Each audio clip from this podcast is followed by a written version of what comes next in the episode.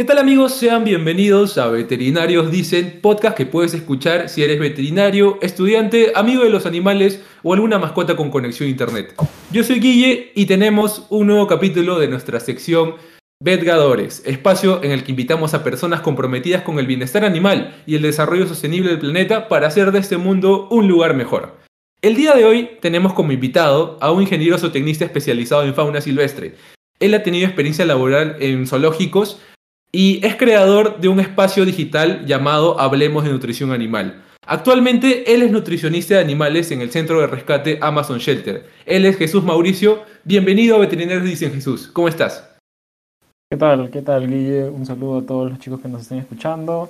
Pues para mí es un gusto, un gusto estar en esta plataforma, un gusto poder compartir un poco de, mi experiencia.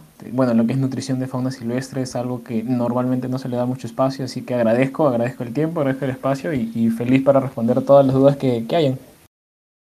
Claro que sí, no, muchas gracias a ti más bien. En realidad, tal como tú lo has dicho, este tema se toca muy poco y estoy muy seguro que los chicos aquí, los que te escuchas, están con muchas ganas de aprender el día de hoy. Por eso es que, mm, un poco como para entrar al tema, debo mencionar esto que es importante, que para los que nos estén escuchando ahora mismo, ya deben haber escuchado la semana anterior que hemos hablado un poquito de nutrición de animales domésticos, pero hoy en día vamos a hablar de esta rama que es tan bonita en un país tan megadiverso como el Perú, que es la nutrición en fauna silvestre.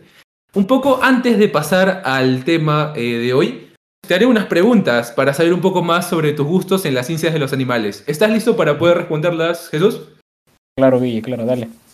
Bacán, bacán. Entonces vamos con la primera pregunta de los escuchas y es la siguiente. ¿Por qué decidiste estudiar ingeniería zootecnia? Dale, es curioso, ¿ah? porque bueno, yo ingresé a, la agraria, ¿no? En Lima, acá en Perú.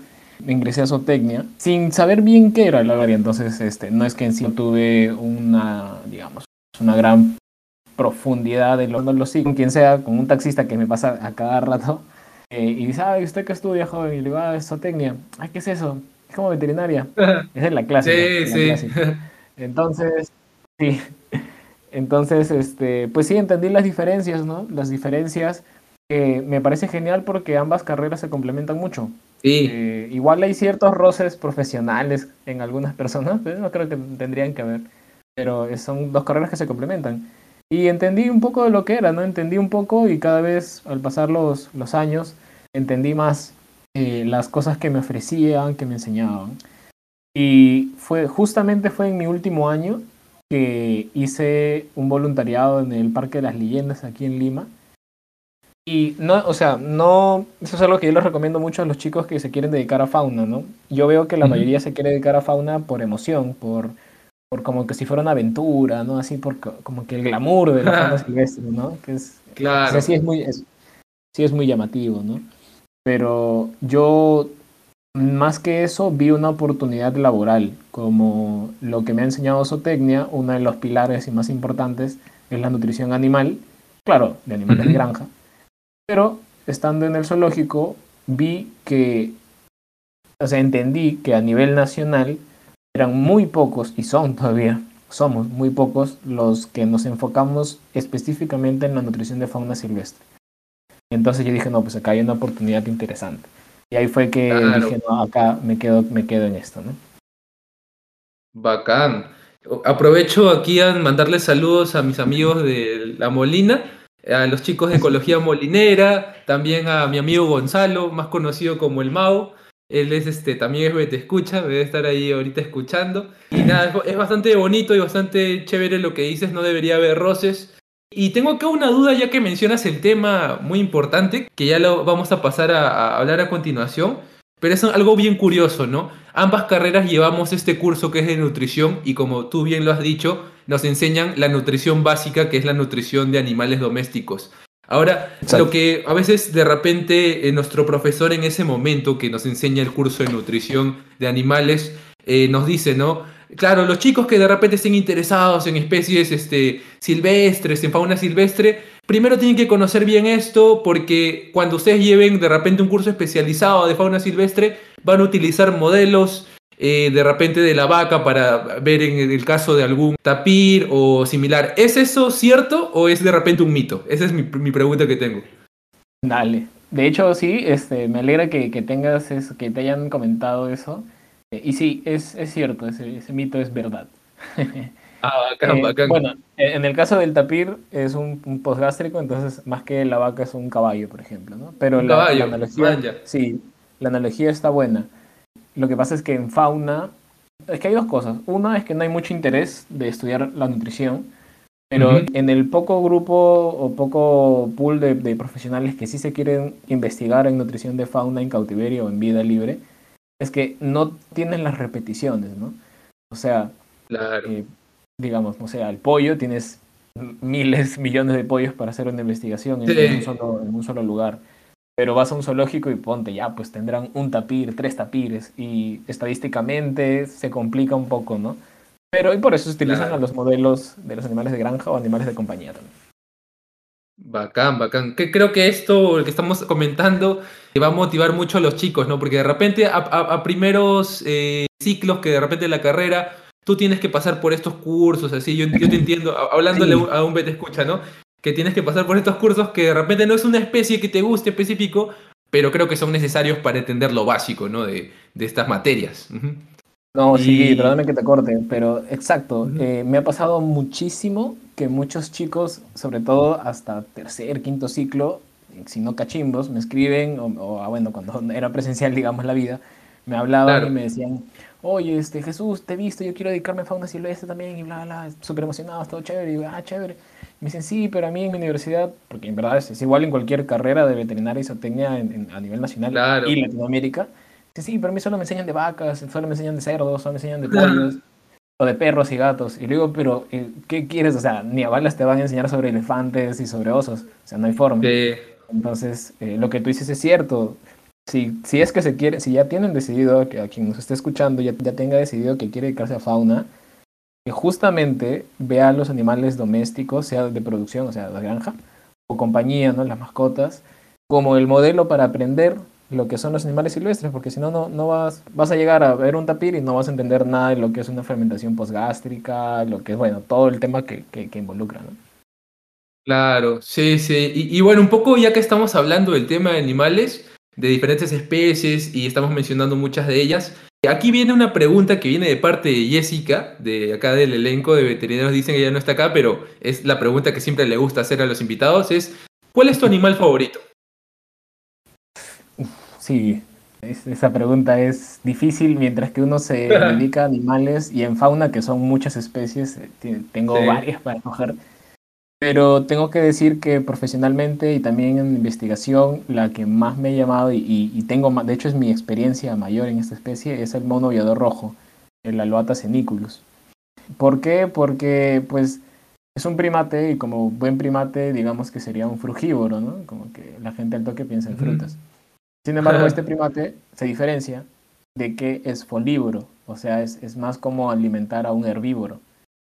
Claro, Y eso rompe esquemas porque eh, de hecho es uno de los primates con la mayor tasa de mortalidad en cautiverio en, en Latinoamérica, porque no, es difícil encontrarle una dieta que responda a sus necesidades como folívoro, de que come hojas, ¿no? Y entonces ahí se generan diarreas y problemas digestivos que pues terminan siendo un cuadro bien complicado. claro que sí, sí, es un, creo que es un animal muy característico del lugar donde tú trabajas, que es Amazon Shelter. Creo que muchos chicos que hacen sus prácticas ahí han conocido y han visto así en vivo, en directo, a un mono viador rojo, una especie que como tú siempre lo mencionas, y es algo muy cierto y admirable de Amazon Shelter, es que han logrado ahí, eh, junto a tu trabajo, de todos los demás profesionales que hay detrás, poder este, mantener a ellos en... ¿Vendría a ser esto cautiverio o semi-cautiverio? Es cautiverio. Lo que pasa es que, la verdad, el, incluso, no, bueno, no me quiero poner muy técnico, pero el término semi-cautiverio, algunos ya lo sienten desfasado porque termina siendo un cautiverio. Este, Claro. Básicamente bien enriquecido, bien, bien ambientado, ¿no? Es como algunos lo Sí. manejan, ¿no?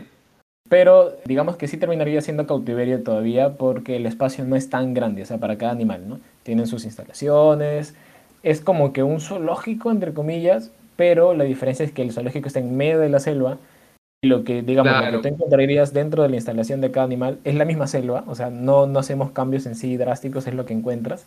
Y bueno, lo que sí nos diferencia claramente es que nosotros rehabilitamos y, y los liberamos en la naturaleza, ¿no? Claro que sí. Sí, sí, en verdad bastantes felicitaciones ahí a, toda la gente que está detrás de este centro que es Amazon Shelter. Les mandamos también un saludo.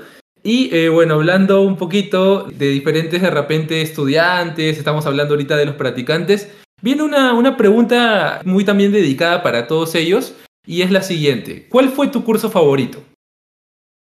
Mira, curiosamente, la nutrición, o sea, siempre me digamos que siempre se me ha hecho bonita, pero no, no me enamoré de la nutrición. Fue como, como cuando conoces a, una persona, bueno, en nuestro caso tal vez no, una chica, y es como que te puede caer bien y todo, y después te gusta, ¿no?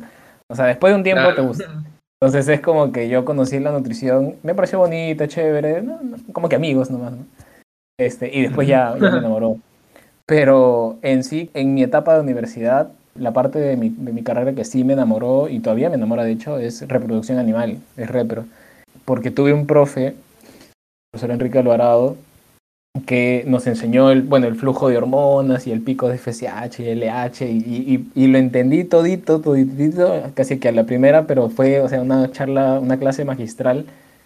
y yo hablaba muchísimo con el profe y el profe se quedó fascinado por, por todo lo que, lo que aprendía, ¿no? Entonces me llamó mucho la atención. Yo y eso también a los que nos están escuchando, ¿no? Eh, sean un poco flexibles a lo que se quieran dedicar, no se cierren mucho porque a veces por querer concentrarse en algo pueden terminar ignorando o rechazando oportunidades que tal vez sean muy buenas, como en mi caso, ¿no? Yo, si bien me gustaba repro, eh, nunca me cerré a especializarme o a dedicarme en nutrición, que es lo que hago y es lo que me ha permitido viajar y, y tener muchísimas experiencias muy bonitas. Entonces ahí les dejo también a los chicos, no se cierren, o sea, enfóquense en algo, sí, pero tampoco se cierren a otras oportunidades. Claro que me encantó y después ya encontré a Nutri y me fui con todo. Bacán, bacán. Sí, yo, también comparto esa idea, creo que es muy buena en, varios aspectos de que, hay, que uno puede tener en su vida académica. Es muy importante hacer eso para luego no, no cerrar oportunidades, eh, pueden ser laborales, académicas, de estudio. En realidad, uno cuando es joven, y creo que muchos chicos jóvenes nos están escuchando, tiene una gama de oportunidades y es por eso que hay que darle la misma importancia a los cursos, los básicos sobre todo, y ya después ya tú ves en qué poder especializarte, ¿no? Eh, según las oportunidades que, te lleguen aquí, aquí como por ejemplo un gran ejemplo que es Jesús, que ha podido desarrollarse de una manera bien chévere en nutrición. Y bueno, la cuarta pregunta viene un poco eh, relacionado también a lo último que estamos hablando, y es, ¿a qué rama o ramas de tu profesión te dedicas actualmente? Pues de lo que es la zootecnia pura, como yo lo llamo, porque ya en los últimos años hay muchos profesionales, bueno, soy uno de ellos, que ha moldeado un poco la carrera y, ya no, está en granja, ¿no? Pero digamos que utiliza los principios.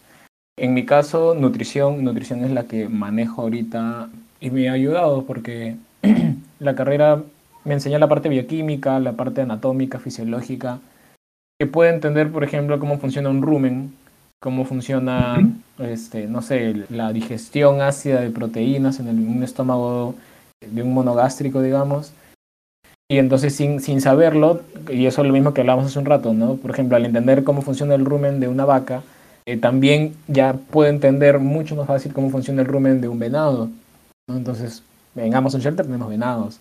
Entonces, eh, alimentar, nutrir a un, a un, venado se me hizo, se me hace más sencillo porque pues entiendo cómo es con las vacas, ¿no? Igual eh, con los cerdos. Hay, en Amazon Shelter tenemos guanganas, para los que no lo conocen, son como son cerditos, pero de selva, ¿no? Llenas de pelo y un pelo súper, súper duro y grueso. Entonces es básicamente es lo mismo. Entonces es en la parte que yo uso más de zootecnia es, es la nutrición. Eh, también sí algunos principios de lo que es la instalación, comportamiento, eh, y reproducción un poco, pero no tanto, porque no hay tantos programas de reproducción en, fauna, en cautiverio, así específicos, sino que es un poco más, este, más, bueno, en mi caso yo me dedico más a lo que es la nutrición. Bacán, bacán. Sí, qué, qué, genial que lo, que lo menciones, este tema de poder ver eh, de, una, de una forma multisectorial algún problema, algún caso especial, ¿no? Es por eso que nuestra, nuestras carreras creo que es lo bonito de nuestras carreras que nos enseñan muchos cursos, muchas materias que nos ayudan a, llevarlo esto en la vida profesional de una manera bastante completa. Y bueno, ahora que ya sabemos un poco más de ti, queremos abrir el tema haciendo la siguiente pregunta, ya para entrar en materia, que es ¿por qué es importante para ti la nutrición en fauna silvestre? Uf, uy, esa respuesta podría durar horas, creo. De hecho, he hecho charlas que, que es básicamente esa respuesta. Sí, eh, sí. Bueno, probablemente la mayoría de los chicos que nos están escuchando ya saben por lo menos algunas ideas de nutrición, algunos principios de lo que es la nutrición, la anatomía, la fisiología. Igual, si es que hay alguien que no lo sabe, no hay ningún problema, ¿no? Pero para resumirlo, siempre que, que, alguien dice medicina, yo creo que lo primero que uno piensa son inyecciones, jarabes, pastillas, ¿no? Este, no sé, un médico en, en, un ambiente blanco y unas radiografías, esa es medicina, creo, para, en general, ¿no? Como, un como una, claro. una conceptualización. Pero se olvidan de una parte muy importante muchas veces, que es la medicina preventiva, ¿no? Y sí. una, una parte muy importante de la medicina preventiva es la nutrición, la alimentación de los animales. En el caso de fauna silvestre, la nutrición es muy importante porque es completamente diferente al, al, de una granja en varios aspectos. Primero, si tú, haciendo lo mismo la energía, ¿no? Si tú alimentas a un venado tal cual alimentarías a una vaca, tal cual, digamos, solamente cambias el peso, qué sé yo, y lo alimentas tal cual, probablemente el venado vaya a presentar problemas de salud. Y tú pues sí, pero ¿por qué? Si yo lo alimenté como a una vaca, es lo que me han enseñado. Es que hay una diferencia enorme eh, más allá de que estemos de acuerdo o no y todo el tema, que, que no, no, viene el caso de debatirlo, la vida útil en un animal de granja es muy corta comparada a un animal silvestre. Entonces, no sé, un pollo Claro. pues, al mes, y ahora incluso ya están saliendo menos, ¿eh? menos del mes ya salen al mercado. Sí, sí, Entonces, sí. Sí, sí, no. Entonces, eh, si tú alimentas a un pavo real como alimentas a una gallina, el pavo real te va a vivir años, lo vas a matar porque la alimentación de los animales de granja es para una vida útil corta, es para aprovechar al máximo, ¿no? En cambio, un animal silvestre es para que esté años. Entonces, si no sabemos bien cómo manejar la nutrición de un lugar con fauna silvestre en cautiverio sobre todo, el animal va, o sea, no hay forma que el animal esté sano y en el caso de Amazon Shelter no hay forma de rehabilitarlos correctamente y liberarlos si no están bien nutridos. Y eso, solamente para terminar esta respuesta, desde el año pasado es que yo, o sea, yo estoy ligado a Amazon Shelter desde 2017, comencé a trabajar ahí como, como de manejo animal, encargado de manejo, Claro. pero ya el año pasado comencé como nutricionista y me, encargué, y me encargo de todas las dietas. Y justamente este es el, mon- el- la especie del mono aviador rojo, es el que yo pues toqué con muchas pinzas, con mucho cuidado la dieta, porque es un animal muy sensible, como ya lo comenté. Sí. Y ahora después de un año, porque ya regresé en marzo y ahorita voy a regresar en julio, han habido muchos partos, muchos partos, muchas hembras tienen muchos, muchas crías, están muy bien de salud, o sea, están genial. Y eso ayuda, una buena alimentación, o sea, no solo, obviamente no solamente la dieta, es todo el manejo, los tratamientos veterinarios, la instalación, todo, ¿no? Todo eso obviamente involucra. Pero la alimentación Claro. es, facilita a que el animal se rehabilite rápidamente o un poco más rápido, entonces esté más apto pronto a que sea liberado, ¿no? Que ese es la- el objetivo de Amazon Shelter, liberarlos, ¿no? Si no están bien nutridos, se demora más la rehabilitación.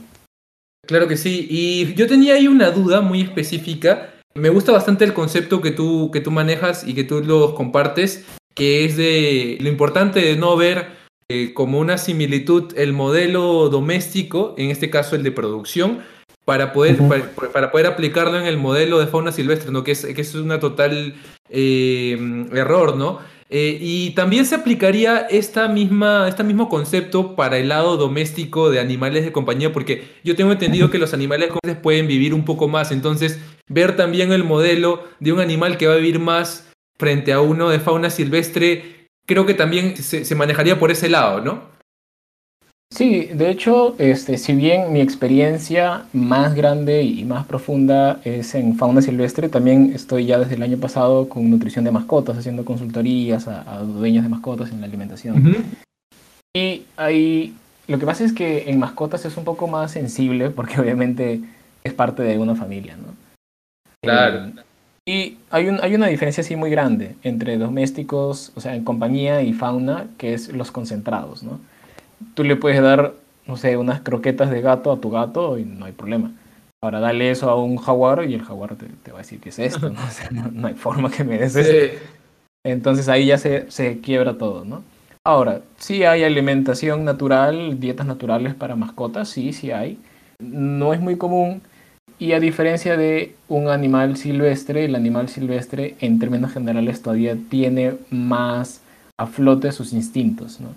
Entonces ahí ya podemos hablar, por ejemplo, de alimentar con presa entera a los carnívoros. O sea, bueno, hablo de los carnívoros porque pues el, gato es el modelo magnífico para los carnívoros estrictos, ¿no? Los animales que solamente comen algo animal, ¿no?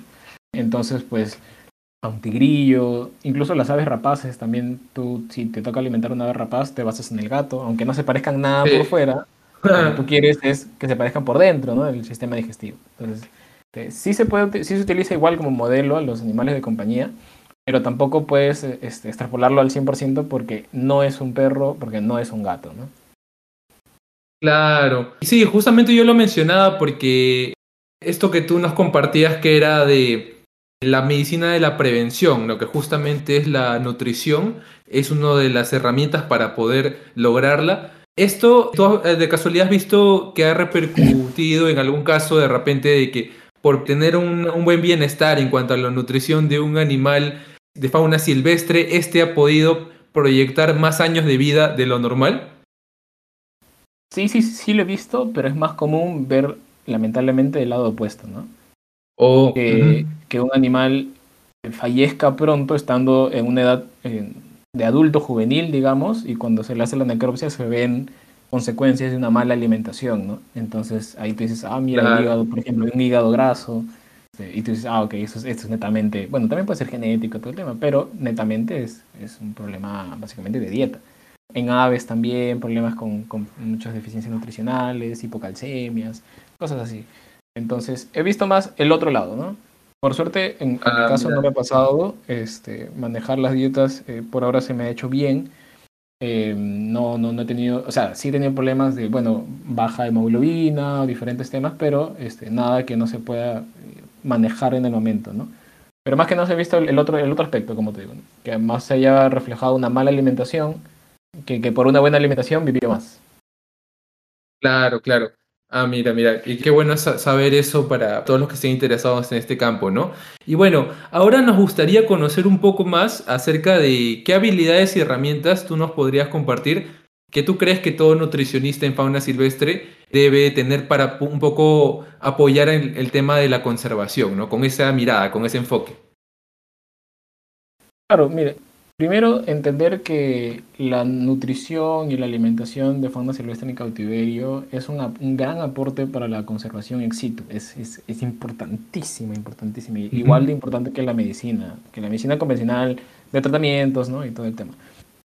Entre el, bueno, digamos, de la parte académica, bueno, primero la parte de, de formular, ¿no? Tienes que saber formular. Tienes que saber formular una dieta porque si no, pues, y, y ahí solo hago un pequeño paréntesis por un tema que después tal vez ya lo hablaremos, de las dificultades y desventajas en este rubro, no hay muchos nutricionistas que sepan y manejen bien la nutrición. Entonces, hay muchos que sí, básicamente, no quiero ser malo, pero como que o copian o, te piden, ¿no? Entonces, ahí hay un error. Tienes que tener criterios, porque yo puedo, por ejemplo, ahorita pedirle a, mi colega que conozco del zoológico de Cali, de Colombia, y decirle, pásame tu dieta de tapir, él, me la puede pasar tranquilamente y yo, y yo al tapir de Amazon Shelter, por ejemplo, lo podría haber alimentado igualito, pero resulta que no es el mismo tapir, no están en las mismas condiciones, no tienen la misma instalación, no tienen el mismo historial veterinario cada tapir, entonces puede ser desastroso. Primero eso, ¿no? entender que, que la, la, alimentación la nutrición no es copiar y pegar dietas. Entonces, tienen que saber formular, reajustar la dieta al ambiente en el que están, eh, manejar bien lo que es la anatomía anatomía de los animales es de silvestres es, es, muy difícil porque a veces, no sé, por ejemplo, te puede llegar un perezoso de dos dedos o un perezoso de tres dedos. Así se llaman las especies por ese caso, no, no se asusten si es que alguien no sabe, no es que les falten dedos, así se llama. Este, sí. Entonces, bueno, llega un perezoso y, y no sabe si es fermentador, no sabe si es monogástrico, es poligástrico. Llega un ave, un ratito, un ave que no vuela, no sé, este, ñandú te llega y no sabes si es como un avestruz o es más como un casuario allá en, por Nueva Zelanda, entonces no sabes, ¿no? Entonces, saber la anatomía es muy importante y el segundo paso es la fisiología. Saber cómo funcionan los órganos. Una cosa es saber que tiene un rumen, genial, pero de ahí hay que saber cómo funciona el rumen, ¿no? que el rumen, de hecho, es una de las partes más interesantes nutricionalmente hablando, fisiológicamente hablando, porque es un conjunto de cosas que pasan a la vez. Y bioquímica. Bioquímica ya es una parte un poco más si quieres dedicarte a la investigación, sobre todo. No, porque si quieres dedicarte a, o sea, como que a ser nutricionista tal cual, o sea, obviamente es importante que lo sepas, pero ya si te quieres meter así bien, bien profunda la parte bioquímica, súper, súper analítica y profunda, ese es más para un tema de investigación. Pero igual necesitas saberlo, porque nosotros como personas de ciencia, pues leemos los artículos que se publican. Así alguien no quiere hacer investigación, lo lee. ¿No? no, quieres hacer investigación, normal, pero la lees, o sea, lees las investigaciones de otros. Sí. tienes que entenderla. Entonces también es importante bioquímica, fisio, anato, eh, comportamiento también, etología, hábitats, en verdad son muchas cosas. Pero sí, esas son, y formular, eso sería básicamente los que yo resumiría como un paquete básico para alguien que quiere comenzar a hacer nutrición en fauna silvestre. Bacán. Y, hoy en día tenemos la oportunidad, creo, muchos de nosotros, creo que la gran mayoría, de contar con el Internet y poder tener ahí una fuente de, información, ¿no? Entonces te quería también preguntar un poquito así, una pregunta más, más específica, más chica. ¿Qué, ¿Qué, tips de repente nos darías a todos los que estamos en proceso de investigación formativa en cuanto a estos temas de nutrición de fauna silvestre? Para poder buscar de repente algunas fuentes. Bueno, hay, hay páginas, la NRC, por ejemplo, que te da tablas de requerimientos nutricionales. En general, o sea, de fauna silvestre no hay mucho. Hay un, eh, si alguien quiere, después puedo dejar mi correo o algo y les puedo pasar los que yo tengo. Por ejemplo, yo tengo la NRC de primates, que ahí te dicen cuánta proteína, grasa, etcétera, necesitaría un primate en promedio, más o menos, ¿no? Diferentes especies, todo eso. Eso, el NAC, que es eh, la parte de nutrición del ASA, que es el, la Asociación de Zoológicos y Acuarios a nivel mundial. También tienen una parte de nutrición bien interesante, bien bonita, manejada por una, una doctora de Inglaterra que, que, es súper buena onda, la doctora Ellen Dierenfeld. Y eso sería, digamos, como que los tips de lugares a donde buscar. Pero en, en, verdad hay otro que les dejo, es el JAR de la EASA, que es la parte de nutrición de justamente de la Asociación de, Europea de Zoológicos y Acuarios, que también publica bastantes cosas de nutrición. Y sí o sí, la tabla de alimentos de Perú.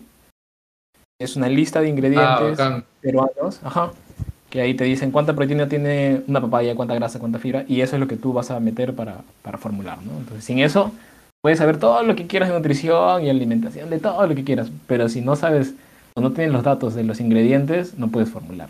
Entonces, todo es igual. Claro, sí, si no, si no todo se queda en hipotético, ¿no? Porque no se aplicaría a la realidad que Sí, sí, eso es muy importante. Yo recuerdo muy bien esa clase de nutrición que nos indican justamente ese consejo que tú nos das, ¿no? Y bueno, ahí no hay, no queda ya ninguna excusa para que todos los escuchas que estén realizando sus trabajos de investigación formativa, algún trabajo de investigación en, en, el curso de nutrición, ahí para que tengan todas estas herramientas, ¿no?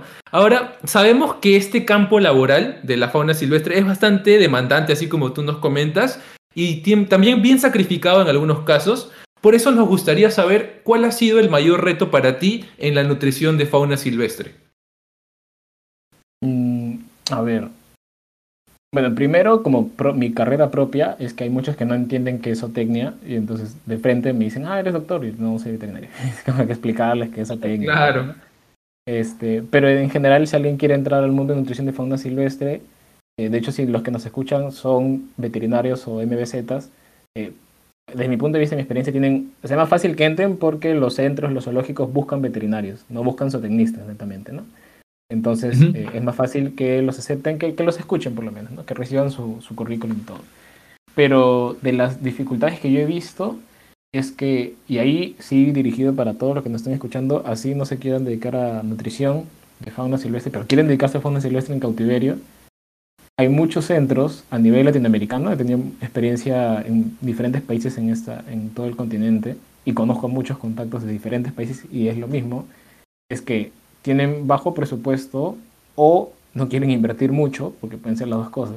Contratan tal vez a, quien me está escuchando, ¿no? Le voy, me voy a dirigir a quien nos está escuchando. Te contratan a ti, puede ser veterinario, veterinaria, biólogo, biólogo, no sé, que te encargas o te gusta la parte de, de tratamientos veterinarios o de comportamiento, no sé entonces te contratan para que seas la persona encargada del área veterinaria del lugar, pero también tienes que evaluar comportamiento como un biólogo y tienes que hacer nutrición como un zootecnista, como un veterinario especializado en nutrición, eh, porque no hay presupuesto. Entonces tú puedes llegar a decir, uy, pero es que yo no sé de nutrición, o sea, no, no sé tanto, ¿no? sí, pero tú eres veterinario, tú has estudiado veterinaria, tú sabes más que nosotros, o sea, si alguien puede hablar de nutrición eres tú, así que tú te encargas. Claro. y ahí a muchos les choca, ¿no? Porque es como, pucha, yo no sé, igual, o sea, en todo caso, ¿no? También contratan zootecnistas o contratan biólogos y tienen que hacer tratamientos veterinarios. Entonces es lo mismo, o sea, es, una, un juego mismo para todos. Prefieren contratar a una persona que se encargue de todo a contratar especialistas para cada rubro en, en particular. ¿no? Entonces, los centros que yo tenido experiencia, por lo menos, prefieren contratar a alguien que se encargue de todo y por ahí que aprenda ya, pues que vaya aprendiendo de cada rubro. ¿no? Entonces, eso es un, un, tema bien interesante, creo que no se menciona mucho. Si, si se quieren dedicar a fauna silvestre, chicos, en cautiverio, éxito, traten de saber un poco de todo eso, les va a ayudar muchísimo.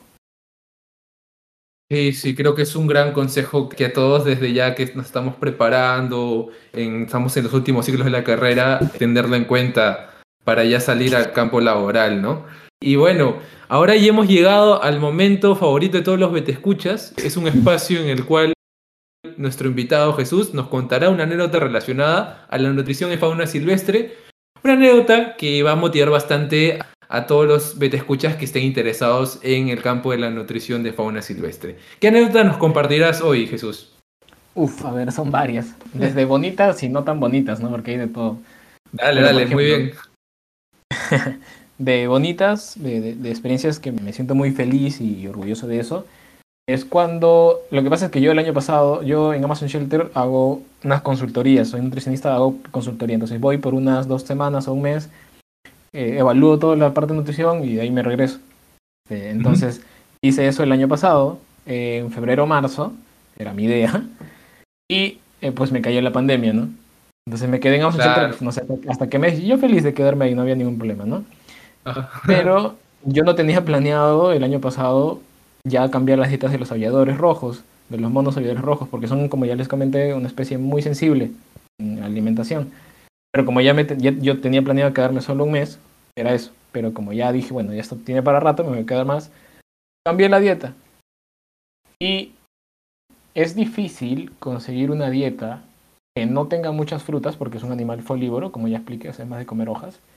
Y dos cosas. Uno, que nutricionalmente sea buena. Segundo, que el animal te acepte. Si bien la dieta que ya existía en el centro, que ha ido cambiando a lo largo de los años, estaba buena, digamos, no, no voy a decir que era un desastre, digamos, tan buena no era, era regular, podía mejorar, pero tenía frutas, entonces los monos estaban, esos monos estaban acostumbrados a comer fruta.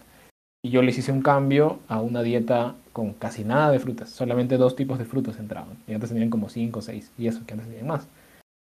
Y me alegró mucho porque incluso hasta ahora estos monos aceptan muy bien y eso ayuda a que la rehabilitación sea más rápida porque esos animales tienen que acostumbrarse a comer muy poca fruta, a comer muchas hojas, muchas verduras. Claro.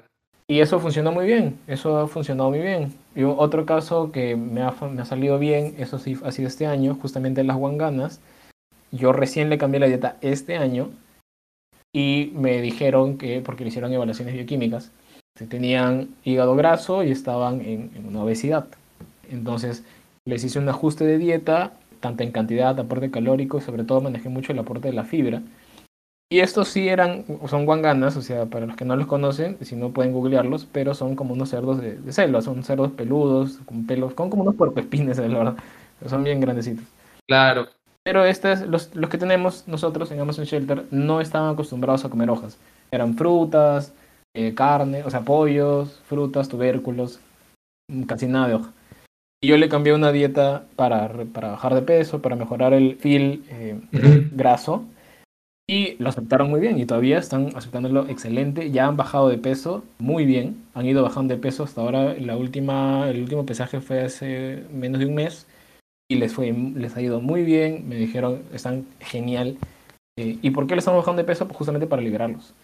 Entonces no es solamente claro, no es solamente un tema de salud que obviamente pues por un valor intrínseco del animal hay que hacerlo, pero también por eh, la liberación, ¿no?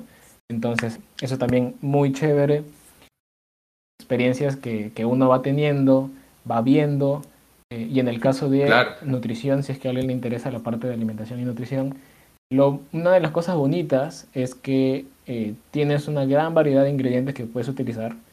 Entonces, puedes ir probando cosas que tal vez no hay referencias y puedes incluso compartirlo en congresos o eventos grandes que me ha pasado. El año el 2019 estuve en Cali, este, en un congreso de nutrición de fauna silvestre en cautiverio. Y bueno, si no era por la pandemia este año, pero la han pasado por el otro, también voy a estar en el, en el International Primate Society, que es el evento más grande de primatología. Este, voy a exponer una investigación que hice en nutrición de primates en cautiverio. Eh, entonces, si hay interés a nivel científico, si hay interés, hay espacios. Y es chévere porque tú llegas, o sea, me, pasó, me ha pasado en Colombia, en México principalmente, y hablamos de ingredientes, hablamos de dietas, hablamos de formulaciones, y con los nutricionistas de esos países te dicen, sí, mira acá, y acá yo tengo este ingrediente, no sé, vas a México y tienen otro ingrediente que no hay acá. Y tú dices, oye, qué chévere, qué chévere, no, no sabía la existencia de eso, en Perú no hay. Pero ya vienes acá y dices, ah, este se parece al que usaban allá y les funcionaba. Entonces, eso es un campo muy amplio. Sí, sí. Muy, o sea, el abanico es muy grande. Claro, sí, sí, sí. Y, y, a veces pasa, ahora que lo mencionas, a veces pasa que de repente tiene otro nombre el ingrediente, pero es justamente la forma coloquial que lo conocen de repente en México, en España, ¿no? Así a veces he visto que a veces ha pasado en algunos artículos científicos que dices, ah, no, esto que era, ¿cómo se llamaba esto? Judías, creo que le dicen en España o en, en España creo que le dicen judías. Sí, sí, y, y es muy clásico esto. Qué, qué bacán, qué, qué, bacán que estas experiencias que nos cuentas, en, en la medida de lo posible, que se podría decir, eh, en buena hora que, que, que, pudiste tener esta experiencia de tener más tiempo con los monos aviadores rojos en cuarentena, en lo, en lo que se puede decir que, que, estuvo chévere, porque sabemos que ha sido un, un evento que ha sido muy feo para muchas personas. En mi caso, para comentarte un poco, para compartir de ti, y ya le he contado antes en el, la primera temporada del podcast, yo también me quedé varado por temas académicos, estaba realizando una pasantía en un establo lechero de Trujillo y ahí me quedé también varado seis meses aproximadamente. Y, y sí, también me sirvió mucho para aprender bastante, también para tener una mejor perspectiva, ¿no? O sea, estas, hay, que, hay que sacarle, creo que, el lado positivo a las cosas. Y tal como tú nos comentas, qué bueno que estas herramientas sirvan para poder lograr un objetivo de bienestar. Como tú dices, el valor intrínseco de, de darle una buena salud, un, un, buen bienestar a un animal y de poder liberar los que creo que es el objetivo que queremos hacer en estos planes de conservación, ¿no? Y, y bacán, ¿no? Sí, ahí justo, perdóname que te corte, justo ya que mencionas la pandemia, bueno, ya la mencioné primero, pero en general que, que has hablado un poco de la pandemia, eh, dirigiendo lo que es la alimentación de fauna silvestre, esta pandemia, bueno, que comenzó principalmente el año pasado, aquí en Perú por lo menos, uh -huh. también hablando de nutrición, tuve que, que, ser muy creativo porque hubieron muchos este, cierres de vías en Amazon Shelter y no llegaban ciertos ingredientes. Entonces se iba uno, o sea, bueno, iba la directora porque claro. la que consigue los ingredientes y me dice, Jesús, ya no hay tal y ya no, este tal, tal y tal ingredientes, ya no hay. Y esos son ingredientes que utilizamos en las dietas. Entonces ya no hay Jesús. ¿Qué puedo comprar? Pucha. Y tienes que tener una idea más o menos de ya. Las beterragas son buenas para, para dar fibra, estos ingredientes son para dar proteína, estos ingredientes son energéticos. Entonces ya no hay esto, entonces puedo cubrirlo con esto. Pero el, el animal no te acepta mucha cantidad de este ingrediente. Entonces ahí es una, una mezcla así así como Jimmy Neutron o como Sheldon, no sé, de, The Big Theory. Claro. Y tienes que estar ahí craneándola porque eh, es hacer unos malabares con lo que tienes en el momento. Y bueno, por suerte salió todo bien, así que los animales están bien. Así que lo quería como, quería como un comentario, ¿no? Como una experiencia para los chicos. Claro, no, sí, es, es, es muy, muy bueno mencionarlo, porque a veces es, salen unos, así por así llamarlos, Frankensteins de, de fórmulas, porque a veces tú, tú de repente ves que hay una, es una buena opción, ¿Qué ha pasado para todos los chicos que de repente ya han llevado el curso de nutrición? Que ves que tal insumo es una buena opción, pero te surge el problema que tiene tal componente tóxico, ¿no? Y ahí tienes que de nuevo variar cosas. Y sí, es, es todo un arte, ¿verdad? Hacer una, una fórmula. Y nada, pues es, hemos hablado mucho, muchas cosas interesantes sobre la nutrición de fauna silvestre. Por eso, Jesús, te estamos bastante agradecidos de que nos hayas podido acompañar hoy. Pero antes de despedirnos, nos gustaría que nos dejes un consejo para todos los que te escuchas interesados en nutrición de fauna silvestre. Creo que lo que les diría, porque es lo que a mí me motiva a dedicarme a esto, es entender la importancia de la nutrición.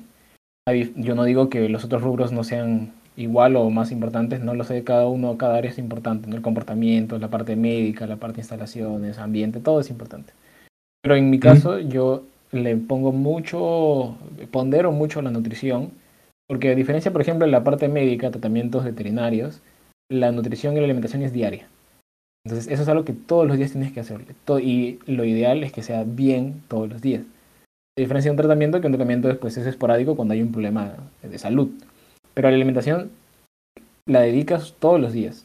Y a nivel económico también es muy importante porque es un gasto muy grande para el lugar donde estés, sea establo, sea zoológico, centro de rescate, donde sea, es muy importante la, la parte de alimentación.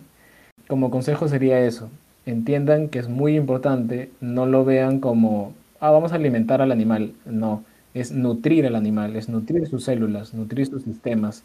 Entonces, entender que tu trabajo, yo como siempre lo digo, gracias a, a la oportunidad que tengo en Amazon Shelter, pero como se dice coloquialmente, puedo dormir tranquilo porque sé que mi trabajo suma a un propósito mucho más grande que es lo que yo haya estudiado, que es la conservación, que es saber que estoy haciendo algo para que animales puedan estar en la naturaleza y obviamente pues cumplan su rol, bueno, que para nosotros es un rol, ¿no? Pero cumplan su naturaleza en, en la vida silvestre. El año pasado, en plena pandemia, liberamos tres monos capuchinos y, que ya, ya estaban con mis dietas y todo y fue genial porque justamente yo, aunque ellos son frugívoros, eso ya les hablaré tres días si es que hay oportunidad, pero no quiere decir que coman solo frutas, sino que la mayor parte de su dieta es frutas. Pero yo, por primera vez en Amazon Shelter, ellos empezaron a recibir hojas y verduras. Más que nada hojas. Hojas empezaron a recibir en buena cantidad. Y los monos, fue, los monos capuchinos fue como los machines, ¿no? Fue como que, ah, ¿qué es esto? ¿Se come? Y empezaron a comer. Y cuando, cuando fueron liberados, y hay, hay videos, empezaron a comer hojas, pero ya se habían ah, acostumbrado. Entonces, ver esas cosas, eh, saber que tú, independientemente de cuál sea su profesión, todo suma a que mantengamos esto. De hecho, hoy día es el Día de la Biodiversidad, el día 22 de mayo. Eh, y, y, mantener esto, este, de verdad es, o sea, entender que la conservación de la naturaleza va más allá de nosotros sea, va literalmente a nuestras futuras generaciones. Si quieran o no quieran tener hijos, que la verdad no hay, problema, pero a las futuras generaciones. Las futuras generaciones son las que nos van a agradecer por el trabajo que estamos haciendo. Así no estemos vivos, tal vez. Pero eso es lo que yo les recomendaría. Es difícil, hay muchas cosas que tienen que atravesar, tanto personales, porque también la vida de cualquier profesional en fauna silvestre no es fácil. La vida personal, la vida sentimental, la vida familiar, la vida amical, porque tienes que estar viajando, salir, te metes en medio de la nada por un buen tiempo, es difícil, pero ahí tienes que encontrar un motor que te ayude a seguir avanzando, ¿no? A decir, bueno, sacrifico esto, pero por esto, por esto, por esto, y en mi caso es eso, ¿no? Entender que apoyo la conservación, cada artículo que leo, cada libro que leo, así esté cansado, digo, ah, pero esto me puede, puede ayudar a que el venado si le presenta una hemoglobina baja pueda recuperarlo porque estoy leyendo ese artículo que habla sobre eso. Entonces, todo, toda información, chicos, los que me están escuchando, sobre todo que ustedes que están estudiando en la universidad, toda información que ustedes reciban, toda información puede ser útil. No descarten ninguna información. se los digo como consejo de vida. No descarten ninguna información, no descarten ningún contacto, no descarten ninguna situación. Uno no sabe lo que es el futuro, no sabemos cómo va a ser de hecho, la pandemia creo que nos ha enseñado, ¿no? Nos truncó a toditos en una. Y no sabemos si mañana pasará algo similar de malo o tal vez algo muy bueno, ¿no? Que tal vez la gente cambie como sociedad a algo mejor. No lo sé, no lo creo, pero quién sabe. Pero eh, nos ha enseñado la pandemia que no manejamos tanto el futuro como creíamos. Entonces, lo mismo, si ustedes están estudiando y están, tienen ideas de a qué se, pueden, se quieren especializar, aprovechen todo, prueben todo, vayan aquí, vayan a caballos, vayan a, gallinas, vayan a fauna silvestre, vayan a compañías, animales de compañía, y dentro de cada especie hay rubros innumerables, ¿no? Entonces, no se cierren, eh, inspírense, tengan buena onda, saquen contactos, que es importantísimo. A mí me ha abierto las puertas, tener contactos por todos lados tengo ahorita y, y tengo invitaciones para ir a zoológicos y tantos lugares que me encantaría tener un año completo para poder viajar por todos los lugares que me están invitando y es bonito. Entonces, pónganle, pónganle ganas, a los que quieran dedicar, todo suma, todo es importante. Eh, ustedes son importantes, su carrera es importante. Eh, de hecho, otra vez, la pandemia ha enseñado también que la medicina veterinaria es importantísima. Entonces, es como, están estudiando algo que yo siento que es lo que se va a requerir en el futuro muy cercano. Entonces pónganle punche y no ignoren a ningún profe, a ningún curso. Y ya con esto, con esto termino esta parte. Eh, yo he dado charlas también en diferentes universidades con un aspecto así, ¿no? Como que más de consejería, de, de ayuda a los estudiantes. Yo les digo lo siguiente, ¿no? Como, bueno, yo normalmente lo hago en, presencial, obviamente, ¿no? Pero bueno, la pandemia no se hace. Pero quiero que se imaginen estar en presencial, como siempre ha sido. Imagínense cualquier salón de su universidad, cualquier, cualquier curso, y ustedes sentados en una silla, ¿no? En cualquier silla que quieran. ¿Cuántas personas no quisieran estar en esa silla? Y de hecho, retrocediendo un poco, ¿cuántos ustedes querían estar en esa silla? Yo quiero estudiar, yo quiero estudiar veterinaria, yo quiero estudiar esto, yo quiero estudiar lo otro. Entonces, ya están, bueno, ahorita virtualmente ya están en un asiento en sus cursos, en su carrera. Aprovechen ese espacio, no todos lo tienen.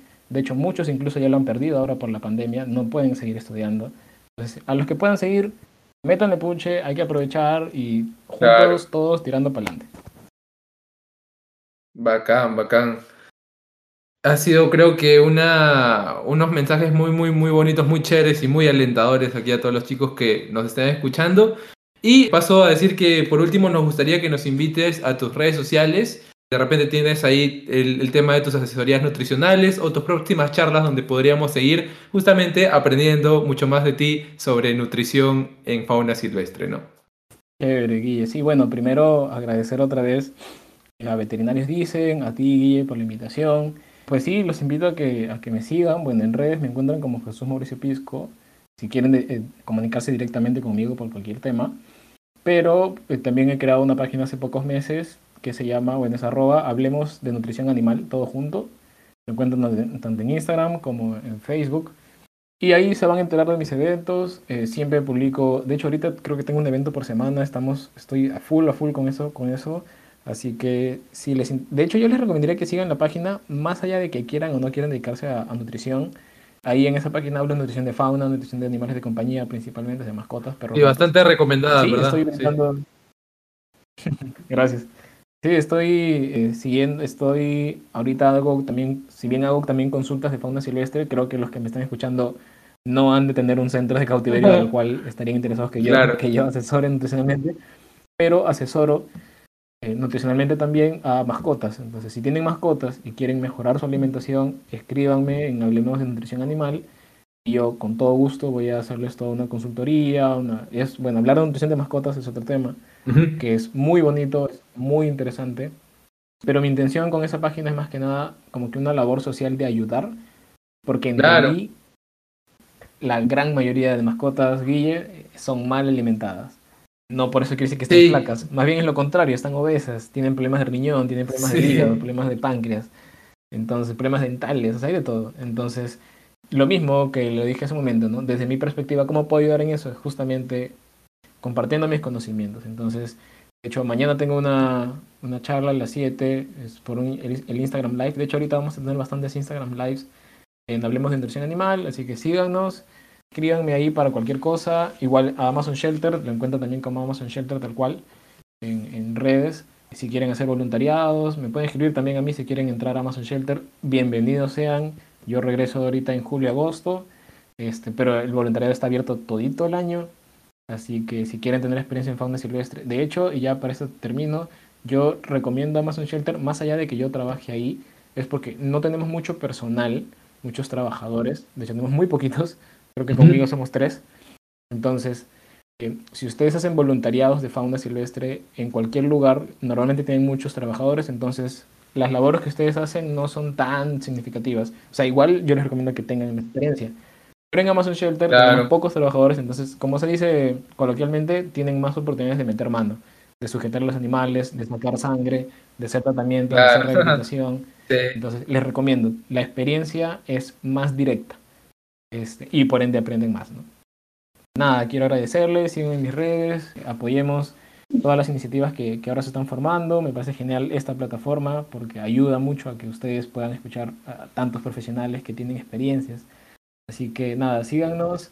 Eh, cada, como yo digo, cada like es una motivación a seguir compartiendo información sobre nutrición. Y, y, nada, escríbanme si quieren consultorías, escríbanme si quieren cualquier información. Yo siempre comparto cualquier artículo, libro que quieran y, y yo puedo apoyarles. Gracias por la invitación y, y ojalá haya una siguiente oportunidad pronto. Claro que sí, muchas gracias por estar aquí con nosotros Jesús.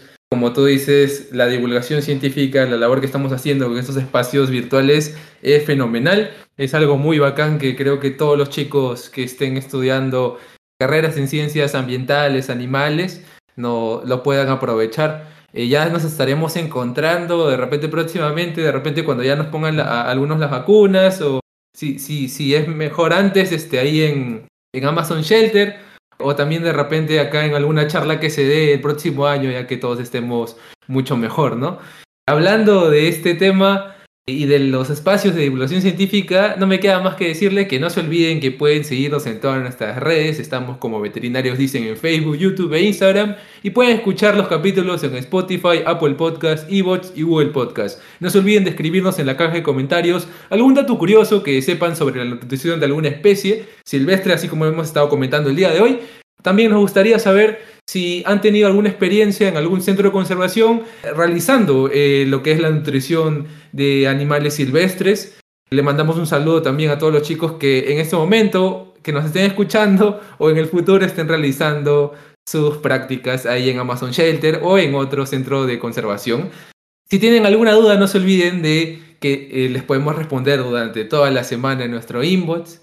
Y esto ha sido Veterinarios Dicen, tengan un bonito día, no se olviden de cuidar este planeta, porque no eres el único que come y vive en ella, también lo compartes con muchas más especies. Nos vemos la próxima semana.